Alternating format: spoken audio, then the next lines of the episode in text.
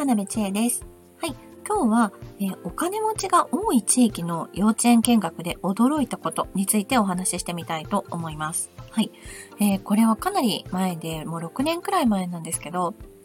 えー、あの、うちの大師の長男が、え年中さんくらいで、下の娘が2歳くらいの時に行きました。はい。ある、え幼稚園の、ちょっと特徴がある幼稚園だったんですね。英語で、えー、科学的なことに力を入れてるっていう幼稚園だったんですね。で、えー、地方出身の私が知ってるくらい、都内でもお金持ちが、えー、多いっていう地域で、場所の、えー、そういう場所だったんですけれども、じゃあさぞね、いいような、さぞ素晴らしい幼稚園なのかなと、なんとなく思うじゃないですか。でもなんかそうじゃなかったなっていう印象があった事件というか、ことがあったので、まあ、あの、その話をしてみたいなと思います。はい。で、えー、なんでその時に行ったかっていうと、まあ、ちょっとなんかこう、文化祭みたいな感じで、えー、あのー、他の、まあ、一般の人も、まあ、あの、来てもらって、何か科学のね、実験、幼児さんにもできる実験を、まあ、体験できますよ、みたいな、あの、イベントの時だったので、まあ、遊びに行かせてもらったんですけれども、えっと、ある実験のところで、娘が、まあ、やっって、で、まあ、終わり、その娘も終わりかけてたかなという雰囲気ではあったんですけど、もうちょっとやろうかなみたいな時だったんですが、まあその幼稚園に通ってるお子さんが来て、えー、その実験に使う道具を娘が持ってたんですけど、なんか何も言わずに、ふっとそれを取ってですね、その子がやり始めたっていうのが、もう本当に一瞬の出来事だったんですけど、まあ娘がまだやってたかなみたいな感じで、の時で、うん、もう本当にパッと奪われたみたいな感じになっちゃったので、それですごく私たちびっくりしすぎちゃって、あの、私も娘もポカーンって感じだったんですけど、それに対して、まあ、あの、そこの幼稚園の先生が、英語の先生も、ネイティブの先生もいたし、日本人の先生もいたんですけど、ま、何にも言わないと。お母さんも何のコメントもなしで、なんか、それをみ、なんかこう、ぼーっと見てるっていう感じだったことに対して、まあ、本当にすごい衝撃を受けたんですよね。なんかこう、順番って大事だし、その、まずその子がやってるかもしれないよとかさ、その、うん、なんか、そのタイ、そうしたタイミングの指導とかって、順番に対することの指導って全くないのかなと思ったことが本当に衝撃でしたね。え特にあのモンテッソーリでは大事なことなんですね。幼児期では、えー、誰か一人がやったことをちゃんと自分が終わったタイミングで棚に返して、そうしたら次の子がやっていいっていうのがモンテッソーリの、えー、教室のルール、モンテッソーリ教育の、えー、幼稚園ね、の幼稚園でも教室でものそのルールなんですよ。なので、本当に、あの、私の教室でも大切にしているポイントですし、まあ、特に私が大切にしてるからっていうことでもあるんですけど、でもなんかその順番に対する指導がないっていうのは、マナー面とかしつけ面の指導をしてないっ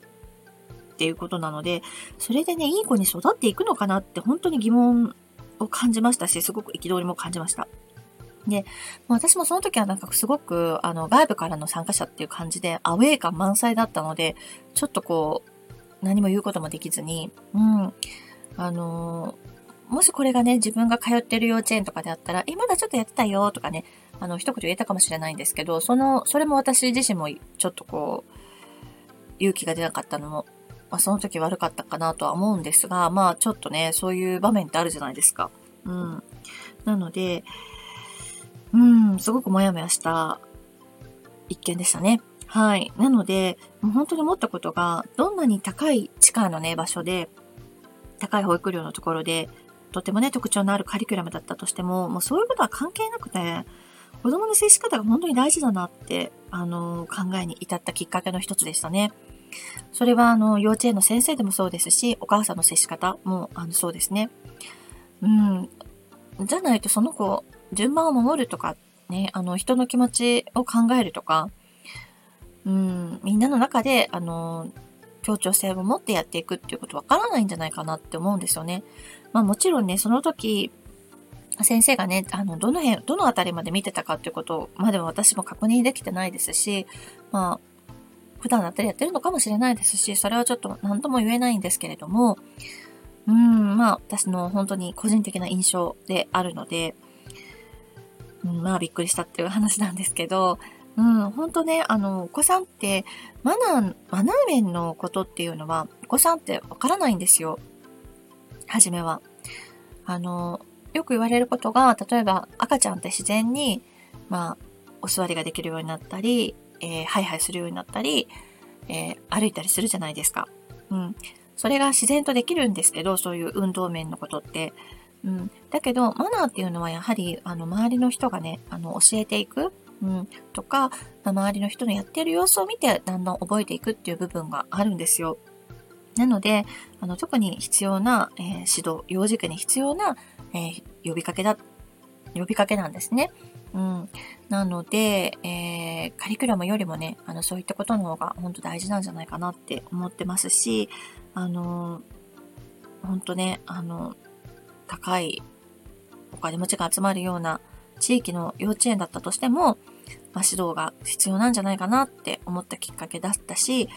そう、こうなんとなく世間でいいと思われていそうな雰囲気の園とかね、そういう教育が、じゃあ実際はいいかどうか限らないなっていうことは本当に痛烈に思った、えー、きっかけでもありました。はい。はい、皆さんは、えー、マナーね、あの、お子さんに、えー、どんどんね、あの、どんどんというか、折に触れて、えー、こうしていこうね、とかね、あの、お伝えしていってもらえたらなと思います。はい。ということで、えー、最後まで聞いていただいてありがとうございました。ではまたね。